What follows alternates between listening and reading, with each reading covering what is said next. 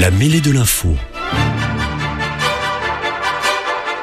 Une émission de débat sur l'actualité nationale, animée par Éric Dupri.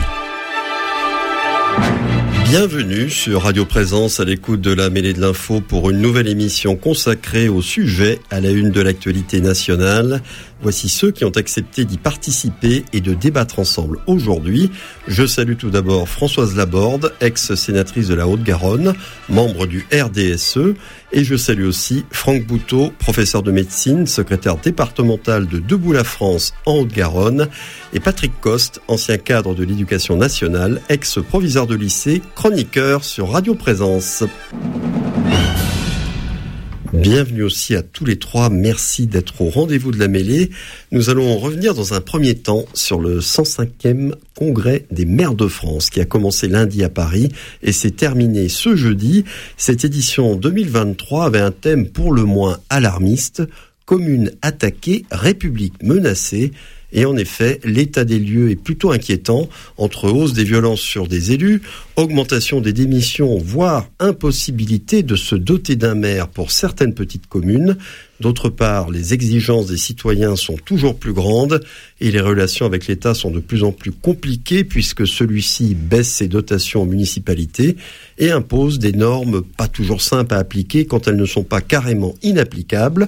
Est-ce que ce tableau que je vous ai décrit plutôt sombre, hein, vous semble refléter la réalité à laquelle sont confrontés les maires aujourd'hui, ou trouvez-vous qu'on le noircit excessivement alors que le gouvernement affirme de son côté qu'il y a eu et qu'il y aura des avancées pour améliorer la situation? On va commencer avec, avec Françoise d'abord, puisque avant d'être sénatrice, vous avez été assez longtemps adjointe à la mairie de Blagnac.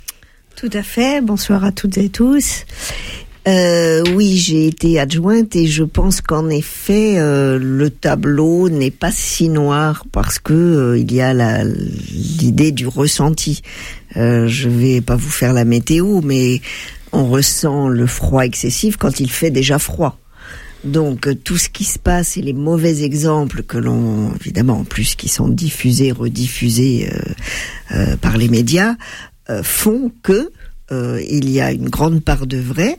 Et puis si on regarde les chiffres, on nous dit que 7 mères sur 10 ont subi, ça va de l'incivilité à l'agression, etc. Donc c'est quand même plus que du ressenti, c'est une vérité. Ensuite, moi qui ai été euh, donc adjointe, euh, quand on est maire ou adjoint au maire, on est officier de police judiciaire. Et les missions sont quand même importantes parce qu'il y a informer les autorités, bon très bien, euh, répondre à diverses demandes des autorités, très bien aussi, constater des contraventions, pourquoi pas, mais surtout prendre des mesures d'urgence en cas de crime ou flagrant délit.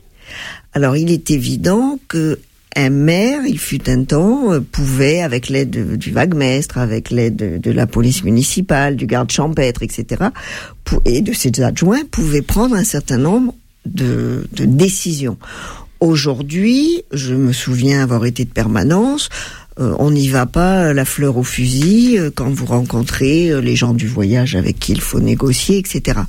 Donc je ne vous parle pas de ce qui s'était passé quand un maire meurt parce qu'il veut euh, empêcher un concitoyen de, de déposer des ordures.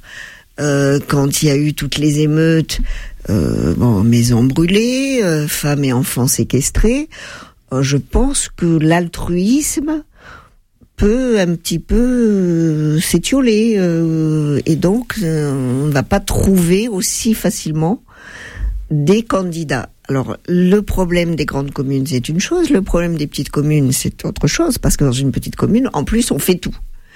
Donc, dans une commune, en général, le maire, c'est le premier échelon. Donc, si on peut se le... Hein, oui, on préfère parler à Dieu qu'à ses Voilà, donc si on peut le rencontrer et lui dire tout le bien, mais c'est souvent tout le mal qu'on pense de ce qu'il fait dans, sur la commune, on se prive pas. Donc c'est vrai que sur une grande commune ou sur une métropole comme Toulouse, le maire euh, est un peu protégé par ses seins. sur une petite commune, non. Donc moi je pense qu'en effet, euh, le tableau est noir. Et, et il n'est pas excessivement noir. Je crois qu'on s'approche de plus en plus de la réalité. Parce que aussi, on a un problème avec l'autorité Et l'autorité, c'est quand même le maire, les adjoints et aussi pareil, euh, police municipale, etc., qui sont censés euh, représenter et faire euh, respecter. Mais il y a des personnes qui ne connaissent même pas la loi. Enfin, je veux dire, euh, c'est par ignorance. Certains, c'est par euh, bon bêtise directe, d'autres parce qu'ils sont délinquants, d'autres parce qu'ils ne connaissent même pas les lois. Et le premier qui prend tout dans la figure, c'est le maire. Alors voilà, bon. Euh, voilà mon tableau qui est pas terrible. Tableau, mais, qui, je suis désolé, mais c'est vraiment ce que je pense. Qui vient aussi du, terrain, parce que encore une fois, vous avez été 15 ans tout de même hein, élu à, Blagnac, mmh. qui est une commune, on va dire, de, moyenne importance au sens où c'est 27 000 habitants aujourd'hui, mmh. mais tout de même, et où on n'est pas anonyme quand on est élu, hein, tout le monde vous connaît, hein, soyons clairs. Franck Bouteau, alors vous, vous n'avez pas été élu, mais je pense que vous avez, en, tant que citoyen, et vous qui suivez bien l'actualité en tant que militant politique, un certain nombre d'idées sur la question. Oui, bonjour, merci beaucoup. Merci euh, euh, Patrick de m'avoir invité. Effectivement, en tant que politique, on s'intéressait à ça. Et j'ai écouté avec attention euh, Madame Laborde parce que je crois qu'elle a effectivement mis le doigt sur quelque chose d'important. La situation est quand même très différente dans les petites et dans les grandes communes, me semble-t-il. Et j'ai l'impression que quand on parle de difficultés, euh, pas seulement d'incivilité ou d'agression, mais de difficultés en général, puisque vous avez parlé de cela, effectivement, c'est, ça concerne surtout les petites communes. Moi, je connais euh, un ou deux maires de, petites communes très petites. Quelquefois, c'est seulement euh, une vingtaine d'habitants. Hein. Et euh, on voit bien qu'ils ont, ils ont des difficultés qui sont liées à autre chose qu'aux incivilités et qui sont liées à la complexité administrative qui s'est, qui s'est quand même amplifiée on va dire, quotidiennement, et, ceci malgré les différents gouvernements qui se sont succédés. On attend toujours une vraie simplification. Je me souviens qu'il y avait un ministre qui devait simplifier les choses à un certain moment, mais on n'a pas vu le résultat. Et ça, je crois que c'est quelque chose qui est très ennuyeux parce que dans les petites communes, les gens n'ont pas forcément une formation euh, de juriste ou une formation politique qui leur permet d'assumer des subtilités euh, de, des règles administratives et du coup, ils se, sentent quand même déjà euh, en situation de vulnérabilité. Voilà, donc ça, ça c'est pour le cadre général. Après, j'avais quand même compris que on parlait surtout euh, des agressions, des incivilités, hein, euh, et euh, de ce point de vue-là, je pense que j'ai bien, bien lu tout ce que vous m'avez fait passer là sur les, les coupures de presse, et j'étais un petit peu surpris de voir que finalement on voit la même chose partout. Enfin, c'est pas vraiment surprenant parce que la presse maintenant c'est surtout une presse de récitation plutôt que d'investigation. Euh, mais euh, on voit bien qu'il euh, y a à peu près toujours la même chose sans aller vraiment au fond des choses. D'abord l'incivilité. On, on, emploie ce terme très souvent pour définir quelque chose qui est une, une pure agression. qu'il soit vis-à-vis de biens matériels ou vis-à-vis d'agressions physiques, qui parfois peuvent être quand même totalement dramatiques, oui. bien sûr.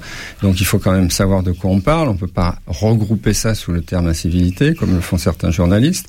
Et d'autre part, il n'y a pas de réflexion en profondeur sur euh, les causes exactes de ça, en dehors du fait qu'on dit qu'il y a un ensauvagement de la société. Mais personnellement, même si je crois qu'il y a effectivement un ensauvagement, mais ça on peut peut-être en parler plus tard, c'est pas forcément l'élément principal. Je pense qu'on a affaire à des gens qui ont des euh, des griefs très précis par rapport à la gestion et euh, c'est pas du tout la même chose d'avoir une agression dans un métro euh, d'une bande de jeunes qui va euh, tabasser quelqu'un ou violer une femme, etc.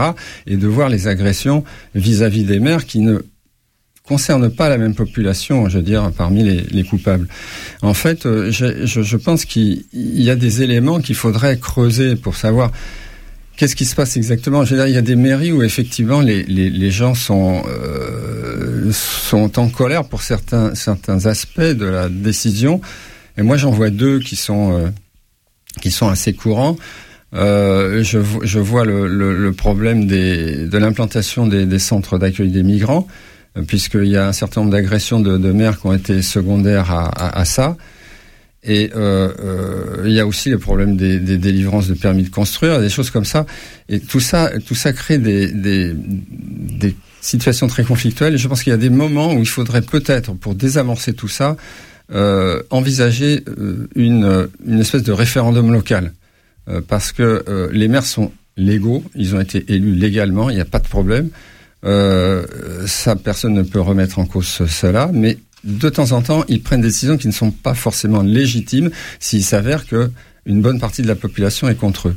Voilà, c'est une piste. Mais je, pense que il faut aller plus loin dans, dans, dans, la recherche des, des, causes réelles de, de, de toutes ces, ces agressions et de ces incivilités.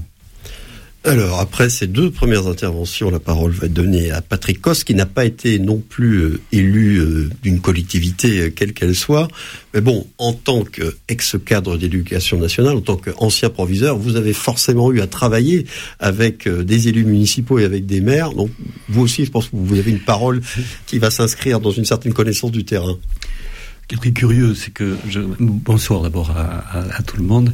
Ce qui est curieux, c'est que euh, ayant une activité euh, sur un, dans un service public de, de, de cadre, je pense qu'il y a dans l'existence de ces métiers-là euh, un certain nombre de, de, pratiques, de relations à autrui euh, qui ressemblent un peu à celles du maire. Mais euh, ce, qui me, ce qui me frappe, c'est que nous, sommes autour de, ces micros aujourd'hui parce qu'il y a une réunion nationale des maires oui, avec, avec une certaine sonnette d'alarme qui a été tirée. le, le, thème, tout de même, c'est commune euh, menacée, enfin agressée, République attaquée, menacée, hein, commune attaquée, République menacée. Bon, la couleur était annoncée. Et, bon, et donc je, je pense que c'est intéressant là de revenir déjà sur euh, cet intitulé parce que ça signifie que qu'il y a une alerte hein, effectivement qui est euh, qui est exprimée. Donc ça veut dire que c'est une très belle mission celle de, de, maire, qui est une mission de générosité mm. par rapport. On va rappeler que c'est euh, l'élu vraiment de référence encore pour tous les, les, citoyens français, notamment dans la France dite rurale, hein, bien sûr. La politique est toujours très respectable en termes de, de mission, mais euh, la dimension de proximité aux habitants fait mm. évidemment une, une, une réalité d'affectivité dans, dans ce mandat en particulier qui fait le, le caractère de, de de, de, du mandat de, de, maire. Donc très, très belle mission. Mais ce que l'on entend aujourd'hui dans cet intitulé, c'est qu'elle est attaquée.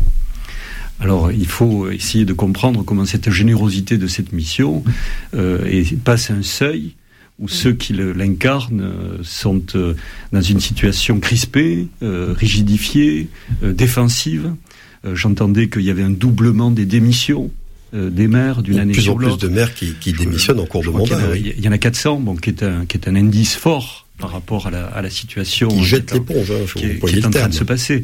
Alors, je, je crois que euh, par rapport à euh, cette difficulté de, de, de l'exercice de, de, ce mandat, euh, il y a euh, des dimensions qui sont des dimensions qui sont liées de la collectivité territoriale à l'État, un certain nombre de rapports qui deviennent difficiles et dont il conviendra peut-être que l'on parle hein, en termes de, euh, de, décentralisation, de budget, euh, de confiance, euh, des responsabilités.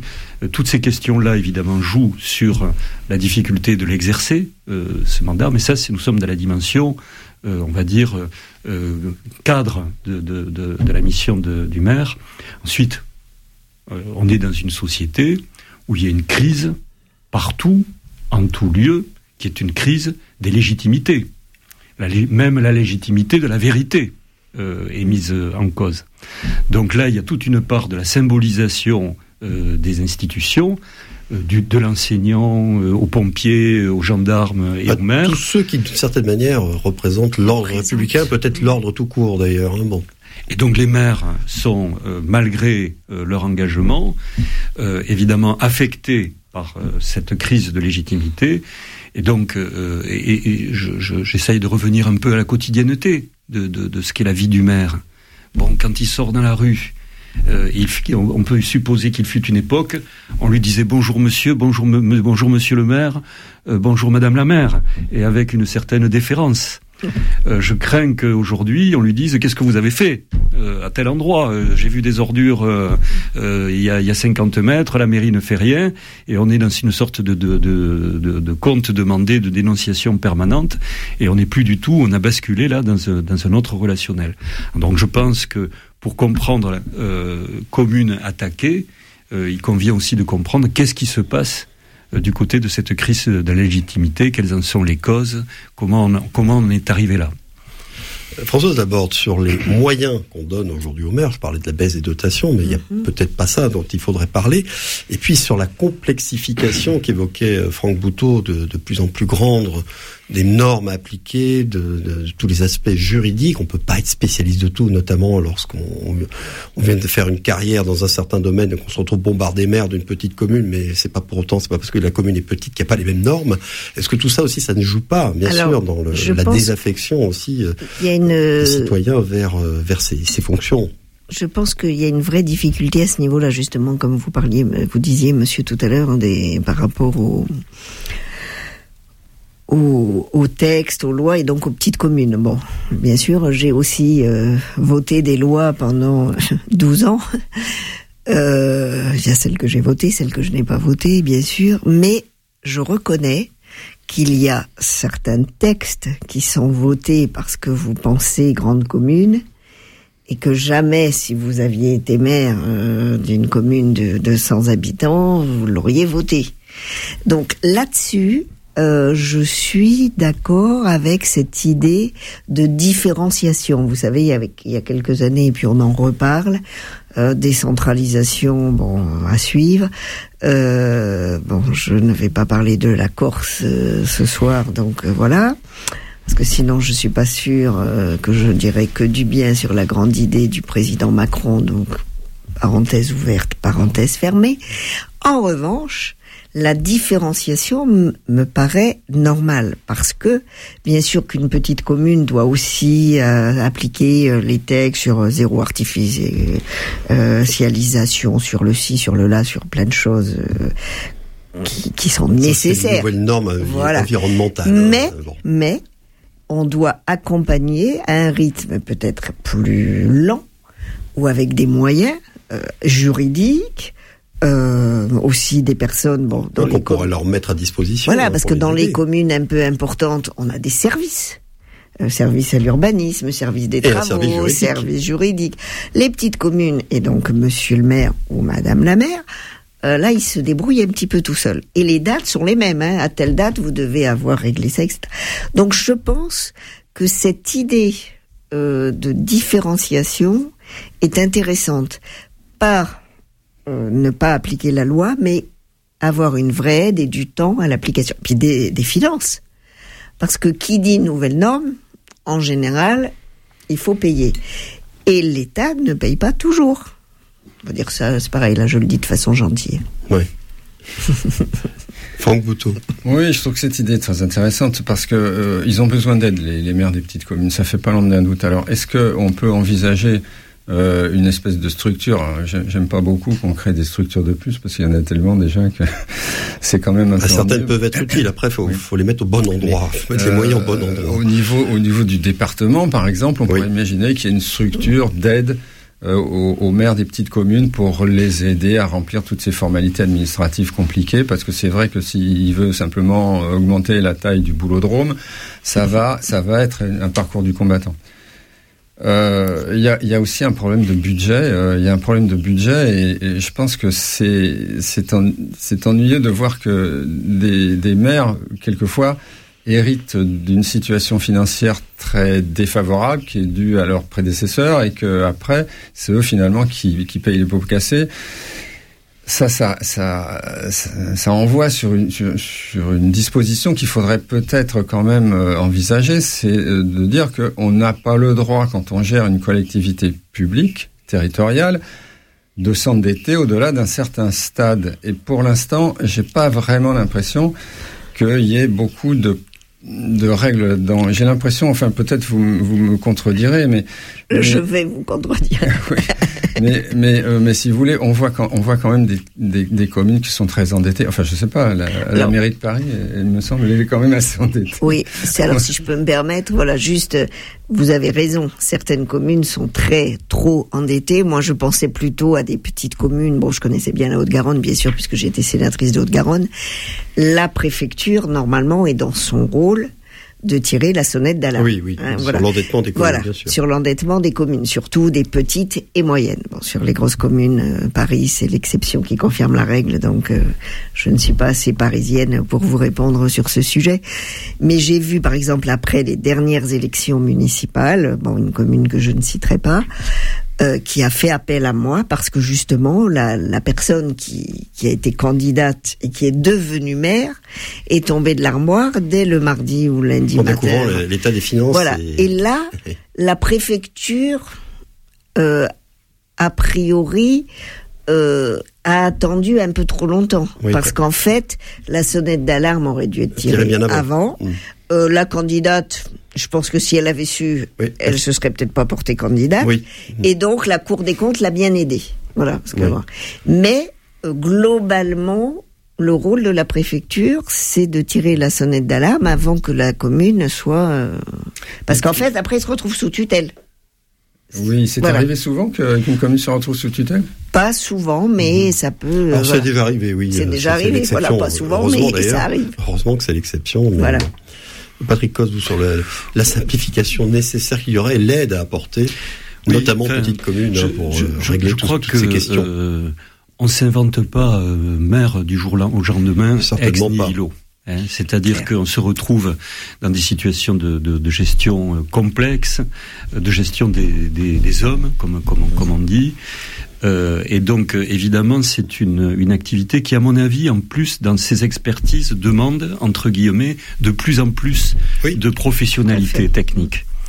Et donc, euh, on peut euh, avoir un désir comme ça de, de devenir maire dans, un, dans une sorte de- d'élan de générosité, mais ensuite, il faut pouvoir faire face à une complexité, euh, y compris de chiffres, euh, dans ces situations.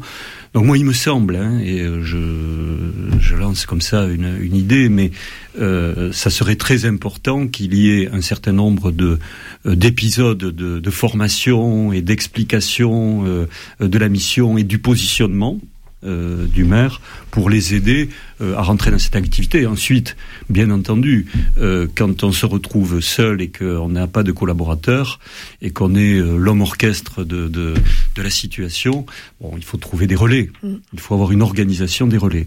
Et là, le- les étapes de la décentralisation euh, nécessitent euh, évidemment des structurations de ressources humaines pour mettre en place ces relais qui font partie de la dynamique de la décentralisation. Bon, et là, euh, il est bien entendu que dans les processus, euh, on- on- quand on rencontre des maires, il y a des trous dans la raquette en termes d'appui euh, et des relais. Sur le point du budget, vous l'avez abordé. Bon, il y a le, le problème de, de, de- de- des dépenses qui, où la, la bascule devient risquée, la préfecture qui a un rôle de contrôle par rapport à ça. Mais bon, sur la question des budgets, quelque chose s'est passé dernièrement dans le mandat Macron, qui a été la suppression de la taxe d'habitation. Eh oui. Tout à fait. Je pense que c'est quand même un clou dans cette question du rôle des maires euh, sur lequel on ne peut pas ne, pas ne pas en parler. hein. Oui. Donc euh, la, la suppression de la taxe d'habitation euh, nécessite évidemment un, un- un renvoi du budget de l'État. Une sur- compensation, Voilà. quelque- d'une manière Et ou d'une autre. tout- toute la question est de savoir où on met le curseur. Oui. J'entendais un maire aujourd'hui, puisque vous m'invitiez à l'émission, donc j'ai écouté un certain nombre de maires pour me, pour me nourrir de, leur, de leurs paroles. Écoutez, on a engagé un certain nombre de projets, taxe d'habitation disparaît, 200 000 euros en moins. Pim. Comment je fais? Et donc, euh, alors on me dit, on va me faire des restitutions, etc. Mais J'en ai pas vu la couleur. c'est l'Arlésienne, mes Ouais. 200 000 euros, je les, je les vois pas. Et il, lui, il explique le, le, le, le chose trappe là dans lequel il est tombé euh, par le- l'effet de cet impôt taxe d'habitation. Donc là, les maires, je pense qu'ils sont très concernés par ces- cet effet de, de redistribution du budget entre l'État et la collectivité territoriale. Alors, euh, parallèlement à ça, je disais tout à l'heure que le gouvernement avait dit qu'il y avait des avancées hein, qui, qui avaient été faites, qui seraient encore faites pour aider les maires. Et Dominique bon, on la connaît puisque c'est l'ancienne maire de, de Saint-Orens de Gameville. Elle est ministre des collectivités territoriales aujourd'hui. Et elle a déclaré que le projet de loi de finances, hein, le PLF pour 2024, était très bon pour les collectivités. Euh, Est-ce que vous avez regardé Eh ouais. Je sais que oui. Qu'est-ce que vous en pensez? Vous pensez qu'effectivement ça peut, euh, bon, remettre un petit peu Alors, de, beurre dans les épinards J'ai regardé parce que ça fait tellement d'années justement qu'on a plutôt tendance à diminuer, comme vous disiez. Euh, pareil avec l'invention, je mets des guillemets à l'invention parce que quand on est éducation nationale comme vous et comme moi, euh, voilà, les alaés euh, qui devaient être euh, aux normes, etc. Mais on aidait les, les communes, maintenant les plus. hein. Euh, bon, bref.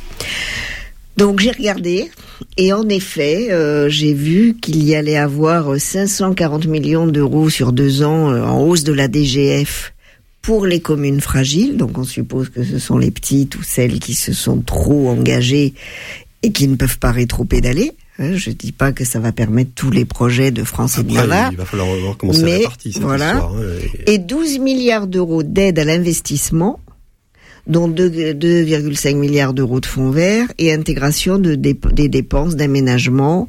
Alors au FCTVA, c'est le, le fonds de compensation de la TVA. Bon, j'ai trouvé ça assez intéressant, tous ces millions et milliards, mais selon comment ils vont être dispatchés, euh, parce que souvent euh, les communes, les maires, les élus, hein, j'étais adjointe, donc j'avais envie moi aussi d'investissement, de faire ci, de faire là. Sauf que quand vous faites le moindre investissement, ça entraîne un fonctionnement pendant des années, du personnel, du matériel, et bon. Puis ça, ça va pas en diminuant le personnel. hein. Donc là, j'ai quand même l'impression que c'est une aide à l'investissement, mais pas de l'investissement qui induit un fonctionnement, mais vraiment de l'aide pour justement des projets ou appliquer des textes de loi. Parce que bon, il faut bien par rapport au fonds vert, etc. C'est parce qu'il y a aussi des textes qui concernent les nouvelles normes, je dirais euh, écologiques. Hein, Donc voilà. Est-ce que ça va suffire? Je ne dis pas que ça va suffire, mais si cet argent est vraiment mis sur la table, pour une fois, c'est pas une diminution, c'est une augmentation. Donc on ne peut que dire Que constater on regarde et on va surveiller. Mais je pense que Oui. moi, je surveillerai plus, mais les maires et les élus vont surveiller. Alors, il y, a- autre chose qui est demandée par un certain nombre de maires, c'est que il y en a un qui a dit d'ailleurs la, démocratie a un prix. Autrement dit, ils demandent aussi à ce que leur indemnité soit revalorisée. On sait que, on parlait des petites communes, mais c'est là souvent qu'ils font le plus d'heures. Et euh, euh, à ce qu'ils touchent, c'est un montant ridicule. Je crois qu'il est question de 4,50 euros de l'heure. Hein, vous voyez, c'est même pas un demi-smic. Alors, bon, euh, si c'est quelqu'un qui a une autre activité à côté, mais lorsque c'est quelqu'un qui est retraité, qui n'a pas forcément une grosse retraite, bon, voilà. Alors, est-ce que, est-ce que vous pensez qu'il faudrait absolument revaloriser l'indemnité des maires? Je pense que le statut de l'élu est quelque chose de très important. Alors, statut général. Statut respect, statut formation, statut rémunération. Euh, bon, alors là, je vais vous faire quand même mal la femme, hein, puisque je suis là parmi vous. Oui. Donc, euh, et statut aussi de la femme. Ouais. parce que euh, en politique, euh, on s'arrête souvent assez vite. Alors on s'auto peut-être euh, euh, limite le plafond de verre, etc. Mais il y a aussi, euh, là je vous le fais euh, la borde, hein, euh, soit vous êtes en couple et tant mieux si l'autre vous aide et garde les gosses, et si vous êtes monoparental, vous faites pas de politique. Eh ben non. Voilà. Donc, si vous voulez, moi je pense qu'il y a tous ces niveaux importants. Et là-dessus aussi, bon bah c'est pas parce que je connais Dominique Faure, mais je pense qu'elle a été maire, elle a été vice-présidente à la métropole euh, à Toulouse. Première vice-présidente d'ailleurs. Euh, je me dis que si c'est elle qui s'empare euh, Du sujet. du sujet, bon, en général, quand elle a un os, elle le, ron- elle, elle le ronge et elle le lâche pas. Donc voilà. Mais donc vous pensez qu'il faudrait le faire? Il Mais faut je- ah, je pense qu'il faut faire quelque euh, chose, oui. L'indemnité Oui, oui, parce que il y a, y a tous les niveaux. Je vous dis, il y a, il y a la prestance qui n'existe plus, Oui, le- le statut, le qui prestige du statut, plus. euh, Hein, mais bon, on l'a dit Ouais, tout à l'heure. ouais, la désacralisation de la euh, fonction, voilà. celle-ci comme d'autres d'ailleurs. pompiers, policiers, même Ouais, combat, mais quand même un peu Moi financièrement. qui peuvent, qui puissent au moins Moi, j'étais adjointe dans une euh, grande commune. Oui. Bon, Ouais, c'est oui, pas oui. pareil que. Oui, bien sûr, dans vous connaissez la différence. Voilà, c'est clair. Franck Bouteau, vous pensez qu'il faudrait revaloriser absolument l'indemnité euh, des Oui, maires alors je, je vous avoue que je ne sais pas combien gagne un maire. Donc euh, peut-être. Bah, Ça me dépend de la taille des communes. dépend de la Ça dépend de la taille des communes. Donc, euh, euh, mais, mais dans une petite commune, vous allez me le dire. Bon, Comment je il trouve gagne combien un maire C'est vraiment très très faible. hein. Alors, j'ai- un peu lâché l'affaire, mais- mais je sais pas, moi, 500 euros, Oui, et oui, encore. oui, je suis même pas sûr. Hein, Enfin, voilà. Les chiffres que j'ai vus Voilà. Je suis aujourd'hui, pas sûr. j'ai vu le, le plancher révisé, était à, à 500. Voilà. Je ne le connais pas par cœur non plus, hein, l'échelle des, des indemnités. Mais ensuite, quand vous avez une commune qui est autour de, de, euh, 900 habitants, 800, on est autour de 1000 euros, 1000, euh, 1000 un peu plus. Voilà.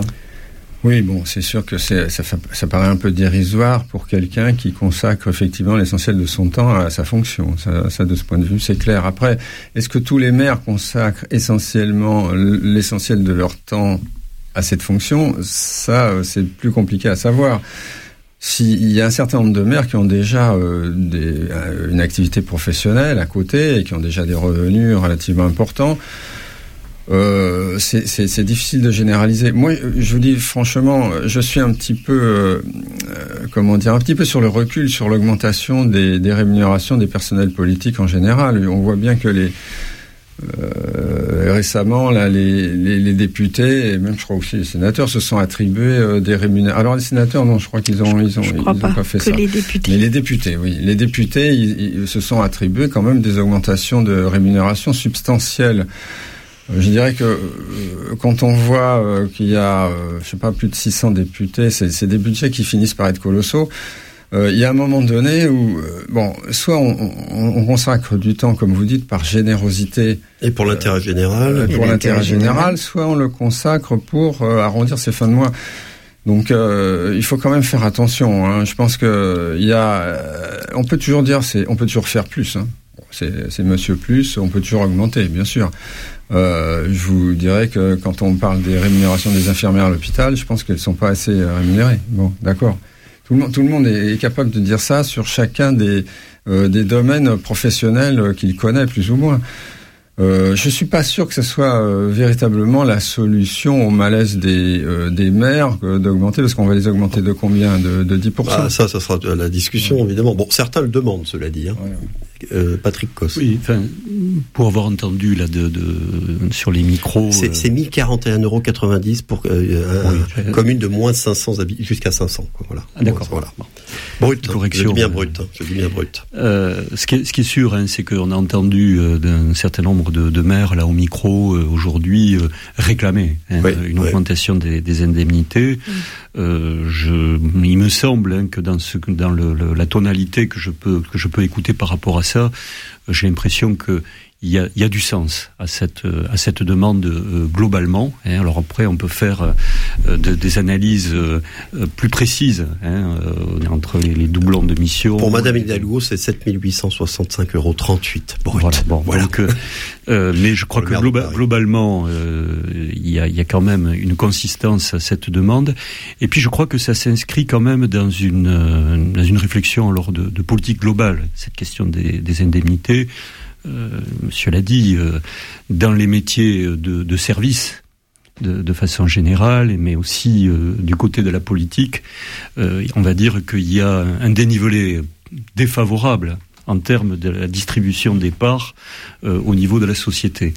Il y a une décrédibilisation du politique. L'indemnité, c'est aussi une définition républicaine de la reconnaissance de la crédibilité. Hein il, y a, un rapport d'équivalence entre ce que l'on paye et euh, la reconnaissance que, que l'on doit, que l'on doit aux personnes.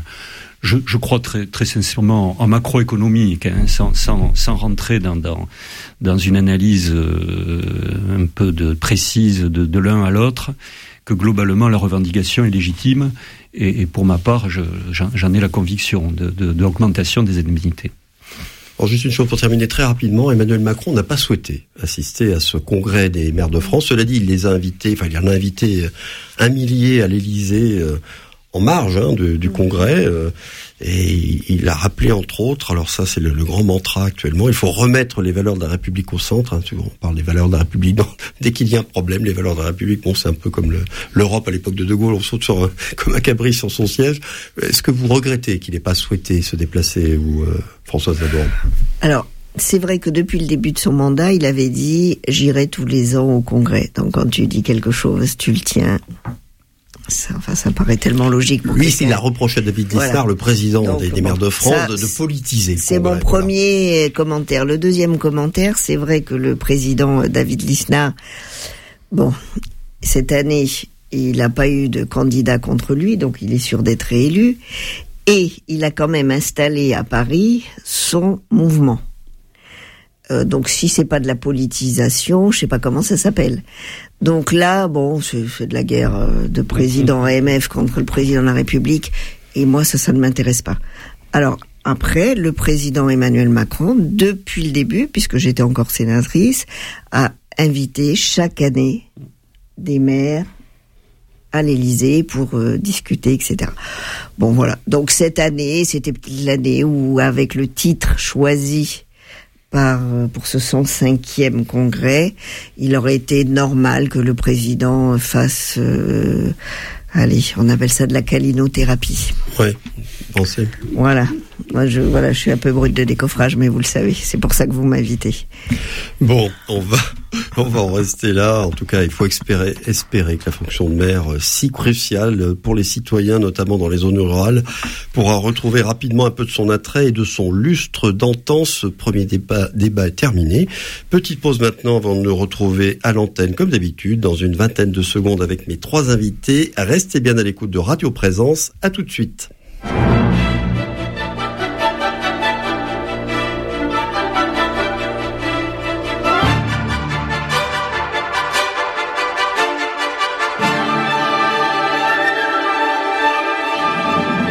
La mêlée de l'info, Éric Dupri. Retour au direct avec Françoise Laborde, Franck Bouteau et Patrick Coste pour un second débat que nous allons consacrer malheureusement, là encore, à des violences, celles dont les enfants sont victimes. Après la publication du rapport de la CIVIS, la commission indépendante sur l'inceste et les violences sexuelles faites aux enfants, Elisabeth Borne a annoncé lundi un nouveau plan de lutte contre ce fléau, structuré autour d'une vingtaine de mesures. Vous avez pu en prendre connaissance les uns les autres. Est-ce que vous le trouvez cohérent en regard des constats faits par la Civise Et pensez-vous qu'il soit de nature à répondre aux problèmes, aux manques qui ont été mis en évidence dans le rapport publié par cette commission Patrick Cos, qui a été cadre à l'éducation nationale et proviseur de lycée, bon, vous avez sans doute eu affaire à des, à des situations qui font que vous, vous connaissez ce sujet, malheureusement, je le redis. Hein. Très, très simplement, bon, je, je crois que euh, qu'il soit observé tous ces problèmes de, violence sur les enfants, que ce soit mis, ce soit mis au devant de, de, la scène et que s'en occupe, ça c'est plutôt de toute façon un, progrès en termes de, de, de, de décision qui, qui est prise. Après, il y a tout un faisceau de, de, de, de projets, d'actions qui sont envisagés, avec euh, un certain nombre de, policiers qui seront, euh, qui auront des responsabilités particulières sur sur ce sujet, un certain nombre de euh, de, référents, de, téléphones qui qui seront mis à disposition. Bon, c'est toute une panoplie de, de formules, c'est bien. Ensuite, euh, on peut de toute façon euh, supposer que vu le nombre de violences qui est à la minute euh, sur le territoire, on peut parler aussi des harcèlements au sein de l'éducation nationale, puisque c'est une thématique qui qui en ce moment ouais, le harcèlement scolaire est très, très, discuté on, en parle beaucoup. et on en parle on en parle beaucoup et ça, fait partie toutes les collectivités les conseils départementaux aussi s'en emparent et ça fait partie évidemment du, du lot de, de, ces violences. Ce qu'on peut dire, c'est qu'entre le, le, tsunami de ces violences et, euh, le, les réponses que l'on donne en face, on, on, peut imaginer qu'on ne va pas arriver à filtrer toute la, toute la situation. Mais quoi qu'il en soit, qu'on fasse un, un, pas en avant dans ce sens-là, euh, bien sûr, moi j'applaudis euh, par rapport euh, aux démarches qui, qui sont engagées. Donc on en fasse d'une certaine manière une cause nationale, vous pensez que voilà, il, fa il, fallait le faire. Après, on va discuter un peu du contenu. Bon, Françoise Laborde, vous avez été également institutrice et ouais. directrice d'école primaire, donc bon, vous aussi confrontée sans doute à ce genre de situation. Qu'est-ce que vous pensez de ce que propose d'abord des constats de la Civise et puis de ce que propose le, le gouvernement? Alors, les constats de la Civise bah, sont effrayants, bien sûr, puisque quand vous voyez qu'un enfant meurt tous les quatre ou cinq jours euh, des violences, coups euh, au sein de sa famille, ça fait peur. Euh, comme vous disiez, Monsieur Coste, euh, les violences aussi euh, tous les trois, quatre minutes ou je sais pas combien, oui. c'est effrayant aussi. Hein, viol, inceste, enfin voilà. Vous, agression sexuelle. Donc c'est effrayant. Donc c'est vrai que bon, je pense que tout ce qui peut être fait est bienvenu. Donc l'augmentation, enfin on en parlera peut-être tout à l'heure, vraiment des, des, choses, des actes et des, des personnels, renforcement au 119. Enfin pour moi c'est très important. Après c'est vrai que ça fait des années qu'on en parle. Donc plus on en parle, plus euh, on le met sur la place publique, donc les uns et les autres sont peut-être plus attentifs, et ça, je pense que c'est important. Euh, moi, je vais vous rappeler que c'était un de mes sujets de prédilection, hélas. pas. Oui, Euh, hein, voilà. Euh, voilà, violence. euh, et moi, j'ai mon premier rapport sur les violences au sein des couples, parce que j'avais fait exprès de l'appeler violence au sein des couples pour dire que c'est toutes sortes de couples, hein, euh, homo, euh, parentalité, etc. Donc c'était important. Et avec les incidents sur les enfants. Ce premier rapport pour moi date de 2009. J'étais Oui. pas la première, voilà. Oui. Et tous les ans, on faisait une réactualisation, on cherchait quelque chose de différent. Après euh, la Covid, on a essayé aussi de voir ce qui s'était passé pendant le confinement. Euh, parce que évidemment les violences sur les enfants qui Oui, se sont ça avait été dit, ça, bien sûr. ça avait été dit et on avait un peu chiffré. Moi, je sais que j'ai beaucoup aimé travailler avec euh, Édouard Durand, donc qui est euh, co-président de la Civise. Euh, il a été juge des enfants pendant des années à Bobigny. Donc à l'époque, il était encore juge des enfants quand j'ai travaillé avec lui. Je pense que c'est quelqu'un qui amène des choses très concrètes. Donc tout ce qui pourra être fait, j'ai vu que certaines associations euh, trouvaient que c'était peut-être pas satisfaisant, etc. Mais bon, ben voilà, chaque année où on fait quelque chose de plus. Moi, j'avais rencontré euh, Adrien Taquet en 2020, qui à l'époque était secrétaire d'État de la protection de l'enfance. Il avait fait avancer aussi un certain nombre de choses par rapport à l'ASE, parce que vous vous rappelez aussi des scandales euh, par rapport à l'ASE. Euh, alors Qui était l'ASE- l'ASE Ah, Ça, je l'ai plus en tête, moi. Euh. Et vous non plus, apparemment.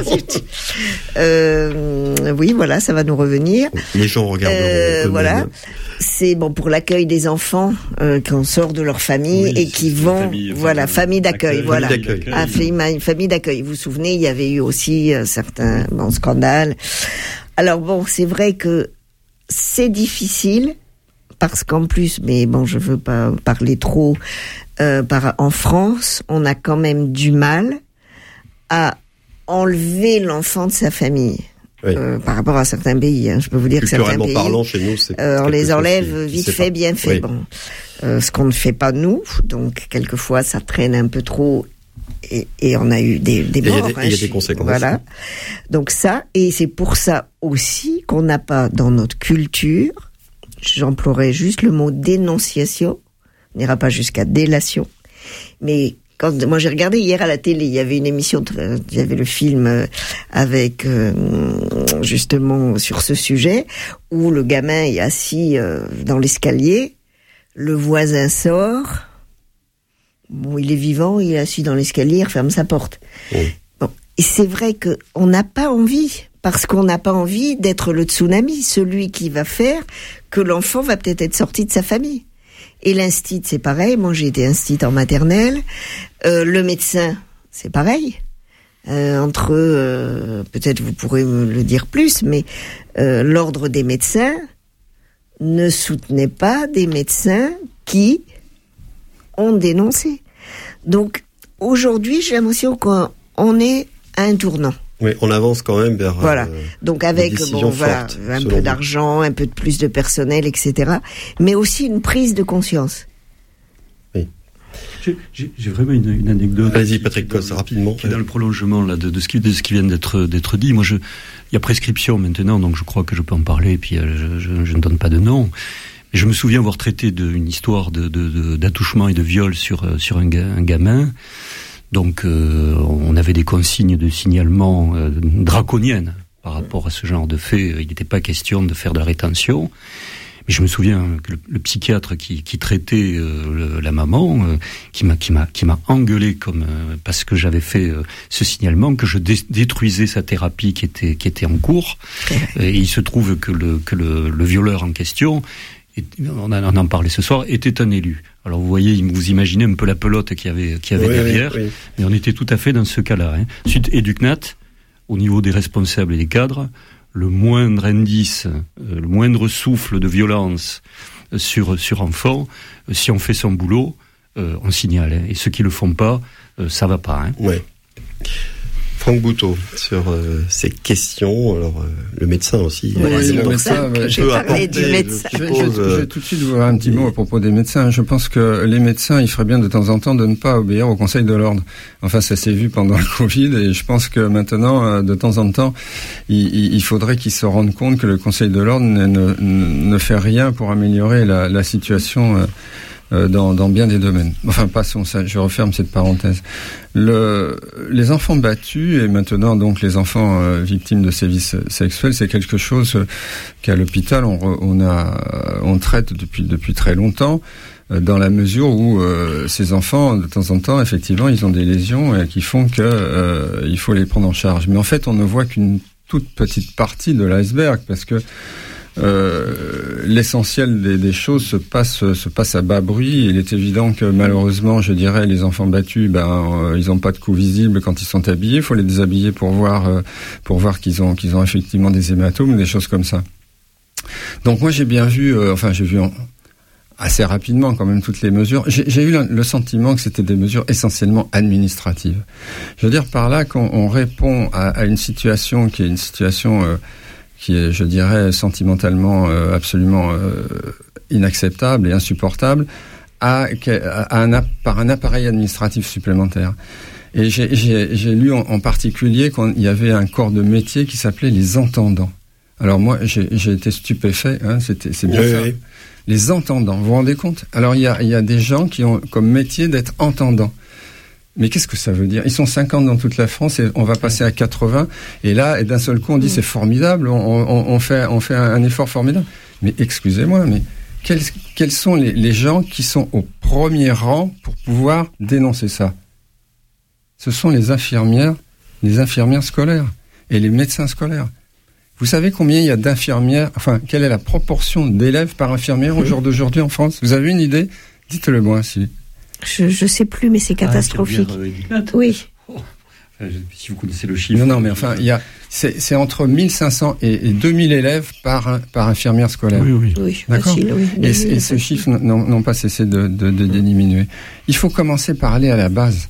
Je veux dire, si on commence par renforcer, mais de façon très importante, ces corps de, de, de, de médecine scolaire, d'infirmiers scolaires, on va pouvoir dépister énormément de Oui, choses. parce que le tamis, ça sera beaucoup plus fin. On va pouvoir, Bien sûr. ouais. Enfin, l'infirmière, déjà, elle va déshabiller l'enfant pour pour le peser, pour pour le mesurer, et pour voir si tout va bien. Donc, tout de suite, immédiatement, elle va avoir un accès direct aux marques et aux coûts éventuels. Et pour ce qui concerne les sévices sexuels, c'est un peu plus compliqué. Mais si on oblige les enfants aller régulièrement voir l'infirmière, il, y a- il va y avoir une relation de confiance qui va s'établir et peut-être qu'ils vont pouvoir lui parler. Alors que c'est pas un entendant là qui va débarquer de je sais pas trop quel Qui du jour au ministère lendemain va établir une et relation qui de va venir voir l'enfant. enfant. Alors tu vas bien toi? Oui, oui, je vais bien, bien sûr. Bon, donc moi je sais pas. Je, je trouve que là on a on a laissé passer quelque chose. hein. Euh, moi je pense qu'il y a il y a un truc qui cloche. Ouais. Euh, alors quand vous entendez ça, euh, tous les deux, Patrick Coste et Françoise Laborde, qui avaient été, c'est tous les deux dans l'éducation nationale, est-ce que, est-ce que vous trouvez dans ce que préconise le gouvernement euh, quelque chose euh, qui irait dans le sens de qu'évoquait euh, Franck Bouteau oui et non. Euh, parce que bon, moi j'ai beaucoup aimé. euh, alors bon, il y a, y a des fois des phrases qui vous plaisent ou euh, j'ai aimé euh, créer une culture de protection des enfants et des grandes campagnes de communication. Et ça, je pense que c'est quand même très important. Après, dans le travail, bon, que je connais d'Édouard Durand, euh, c'est aussi expliquer, mais à tous les niveaux, euh, de l'enfant aux parents, aux enseignants, à tout le monde, que la loi s'applique à la maison, même dans la sphère, dans la Dans la sphère, privée, oui. et qu'on n'a pas le droit de maltraiter un enfant. Et donc, ce sont des choses qui paraissent tellement évidentes pour nous, mais qui apparemment ne le sont pas pour beaucoup de personnes. Je pense que c'est important. Après, l'entendant, oui, c'est vrai que ça peut faire sourire. Euh, moi, je l'ai pas en- entendu comme ça, sans jeu de mots. Euh, qu'il y ait un certain nombre de référents supplémentaires dans les départements, c'est toujours bienvenu. Euh, qu'il y ait une augmentation du personnel qui réponde au 119, etc., c'est bienvenu. Après, bon, vous me direz, Monsieur Cos, que vous en pensez, mais euh, l'infirmière scolaire dont vous parlez, euh, Monsieur Boutou, c'est souvent à partir du collège. Et c'est parfois avant Oui, qu'il faut arriver à... Mm. trouver bon, des, des, des, façons de rentrer. Hier soir, donc l'émission que j'écoutais avec intérêt, d'abord parce que ça m'intéresse et parce que nous avions ce rendez-vous ce soir, euh, une des jeunes femmes disait, moi, je pensais que c'était normal. Ben ce qu'on me faisait. Ben oui, oui, Jusqu'à la maternelle, parce que même ses parents l'ont pas trop mise en maternelle. Elle a commencé à l'école à l'âge obligatoire, c'est-à-dire la sixième, etc.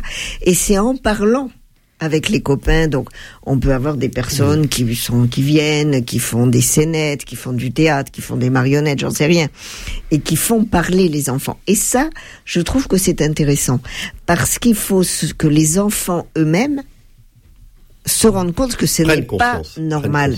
Après, c'est pas eux qui vont aller dénoncer leurs parents, c'est très compliqué parce que justement, il y a tellement de culpabilité. Euh, quand un enfant craque, c'est qu'il en a eu. Hein.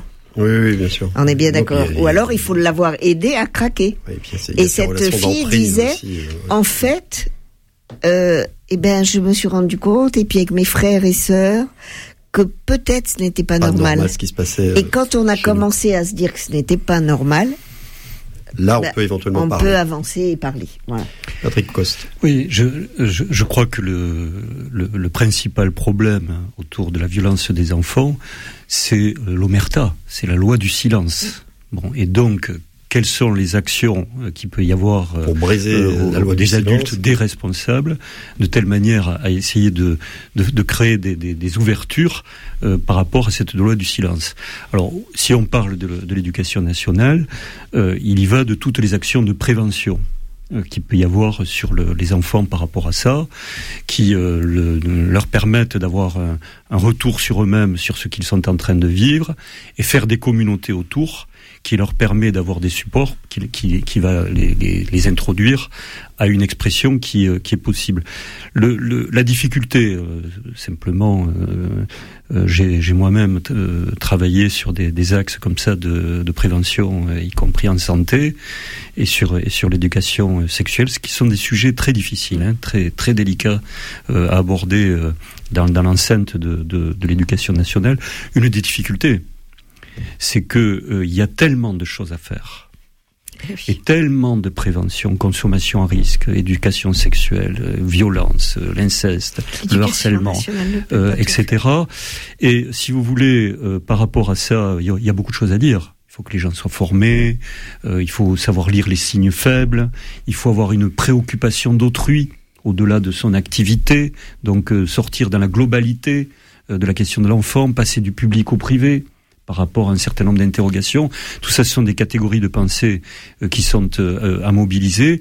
Et évidemment, c'est un travail.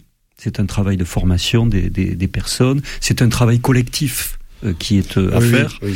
Bon, au niveau de l'éducation, ça dépasse le cadre de l'éducation nationale. Au, au, niveau de l'éducation nationale, euh, si vous voulez, euh, il y a encore euh, bien des choses à faire euh, par rapport à ça, mais je trouve que je, je rends hommage quand même aux enseignants je, je, leur trouve, euh, par rapport à ces questionnements-là, vis-à-vis de l'élève, la, sensibilité qu'ils ont à l'élève, l'empathie qu'ils ont à l'élève par rapport à tous ces sujets, il y a beaucoup de sensibilité. Il vient d'y avoir une histoire sur un lycée, là je cite pas parce que je veux gêner, personne, euh, un traumatisme là, tout le lycée était en pleurs. Voilà, c'est une, indication hein, de, la façon dont on réagit dans un, établissement scolaire.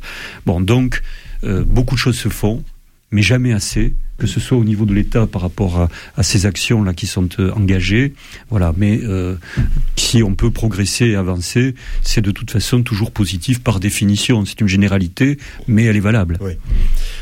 Nous allons rester là sur ce sujet euh, très délicat. On pourra en parler bien sûr encore plus, hein, mais bon, sans doute que malheureusement ça reviendra sur le tapis. Merci d'avoir apporté en tout cas euh, vos éclairages personnels. Il nous reste quelques minutes, euh, vraiment très vite pour vos coups de gueule, vos coups de cœur du moment. Ben, c'est Franck Bouteau qui va commencer. Ah, alors je vais vous étonner parce que je vais aborder un sujet qui n'a rien à voir avec ce qu'on vient de dire, mais qui est simplement le contrôle technique des motos. Ah. Et... ah. nous avons affaire à un motard, apparemment. Voilà. Et pour dire que je, je trouve que c'est complètement hallucinant de, de, de, de, vouloir imposer ça, euh, puisque très rapidement, bon, il a été prouvé que les, les problèmes techniques des, des motos euh, n'interviennent que dans 0,3% des accidents. Bon, que ce soit un motard qui entretient pas sa moto, je pense qu'en général, il a une durée de vie prévisible assez réduite. Et euh, en fait pourquoi est-ce qu'on a voulu faire ça? Parce qu'il y a une pression de certains écolos bobos parisiens qui pensent que les motos font trop de bruit. Et je suis assez d'accord avec ça. Il y a pas mal de motos qui font trop de bruit. Mais pourquoi ils font trop de bruit? Parce qu'il y a des petits jeunes qui changent les pots d'échappement. Mais si on fait le contrôle technique, ben, ils vont le changer dix minutes avant et puis après, remettre après ils vont le remettre après. Donc ça sert à rien. Voilà. D'accord. Patrick Coste, ça va être un coup de gueule ou un coup de euh, cœur Alors tout, tout, dépend le temps que, que j'ai parce que des coups de gueule j'en ai j'en ai plein là euh, en tête. Mais euh, je suis un peu désolé qu'au niveau international si je prends cette cette dimension là euh, des des situations comme le, le, Soudan où il y a des crises humanitaires terribles l'Arménie euh, le, Pakistan et les évacuations des Afghans du Pakistan sont des, des, crises humanitaires terribles. Et il y a d'autres crises internationales euh, en ce moment qui font complètement écran par rapport à et ça. Et donc l'aide humanitaire, les circuits euh, de, des ONG traditionnels par rapport à ces, ces crises-là ne s'appliquent pas parce qu'on est concentré sur autre chose. Françoise Laborde, 20 secondes. Euh, moi, je suis restée dans les violences, donc ce soir, je pensais à Thomas euh, à Crépole. Et j'avoue que bon, la politique politicienne et tout ce qu'on dit euh, est assez malsain. Mais ce soir, j'ai envie de présenter mes condoléances à la famille. Euh, J'espère vraiment que justice sera faite rapidement. Et c'est une demande ni de droite ni de gauche mais normal dans une république de droit. On se voit évidemment à vous pour présenter nos condoléances à la famille après ce, ce drame terrible. C'est la fin de cette 133e mêlée de l'info. Merci infiniment à vous trois d'avoir contribué avec conviction et compétence, connaissance à nos débats. Merci aussi à Coraline Camebrac qui a réalisé ce numéro. Le podcast est disponible et téléchargeable dès maintenant, comme d'habitude, sur le site de Radio Présence. Et tous mes remerciements enfin à nos auditeurs pour leur fidélité à cette émission. Rendez-vous la semaine prochaine. À bientôt.